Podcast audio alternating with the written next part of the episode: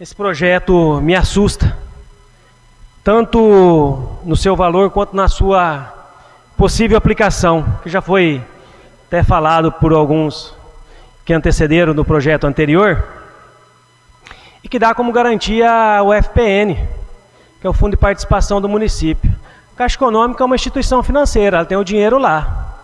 E quando você dá uma garantia desse tamanho, automaticamente ela quer emprestar, porque ela já tem a garantia do recebimento.